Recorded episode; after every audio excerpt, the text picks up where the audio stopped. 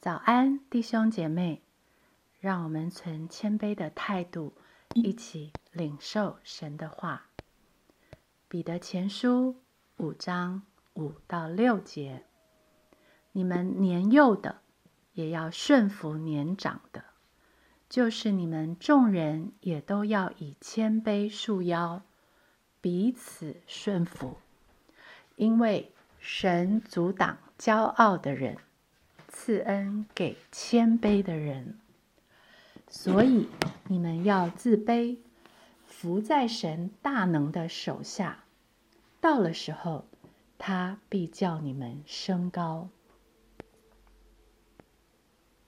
顺服，顺服，无论是年幼的顺服年长的，妻子顺服丈夫，仆人。顺服主人，老百姓顺服在位掌权的，就是众人也要彼此顺服，彼此顺服。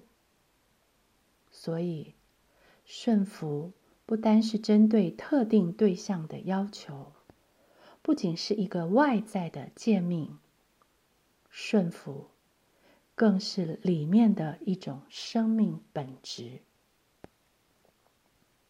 还记得彼得一开始写信就告诉我们：“你们是照父神的先见被拣选，借着圣灵得成圣洁，以致顺服耶稣基督，又蒙他血所洒的人。”一章十四节说。你们既做顺命的儿女，就不要效法从前蒙昧无知的时候那放纵私欲的样子。原来我们是一个顺服的人，我们是顺命之子，是以致顺服基督的人，所以我们可以彼此顺服。因为我们背后有一位真正的对象，他值得我们服，我们佩服，我们顺服，我们服的五体投地。经文告诉我们，所以你们要自卑，服在神大能的手下。我们真正顺服的对象。是这位伟大的神，唯有心中尊神为圣，尊主为大，才有可能尊重按照神的形象所造的人。心中服了神，才有可能顺服人。在神大能的手下，谁能不自卑呢？如果不谦卑下来，又怎么能顺服呢？神阻挡骄傲的人，赐恩给谦卑的人。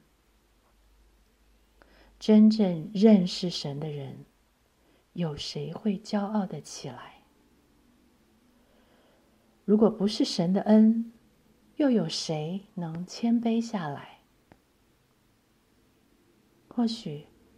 你会担心，我老是顺服，会不会顺到后来没有底线，人善就会被人欺，马善就会被人骑？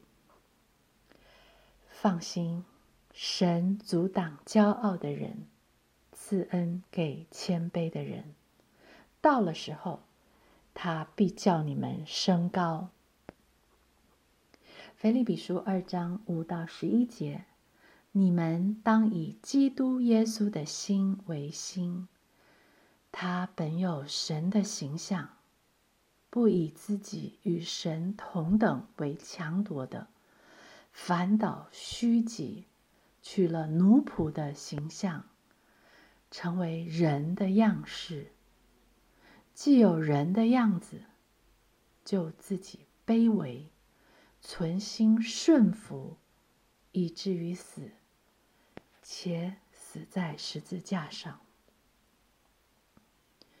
所以神将他升为至高，又赐给他那超乎万民之上的名，叫一切在天上的、地上的和地底下的，因耶稣的名，无不屈膝，无不口称耶稣基督为主，使荣耀归于父神。这是我们很熟的一段经文，但是我们还要接下来看下面的经文。这样看来。我亲爱的弟兄，你们既是常顺服的，不但我在你们那里，就是我如今不在你们那里，更是顺服的，就当恐惧战惊，做成你们得救的功夫，因为你们立志行事，都是神在你们心里运行，为要成就他的美意。原来是神在我们心里运行，是基督耶稣的心已经住在我们里面。我已经与基督同定十字架，现在活着的不再是我，乃是基督在我里面活着。我因为信神的儿子而活，谦卑。是一种本质，谦卑的生命就这么流出来，谦卑就成为我们的腰带，束在我们的身上，成为我们的一部分，让我们无从骄傲。所以顺服也就不是一件难事。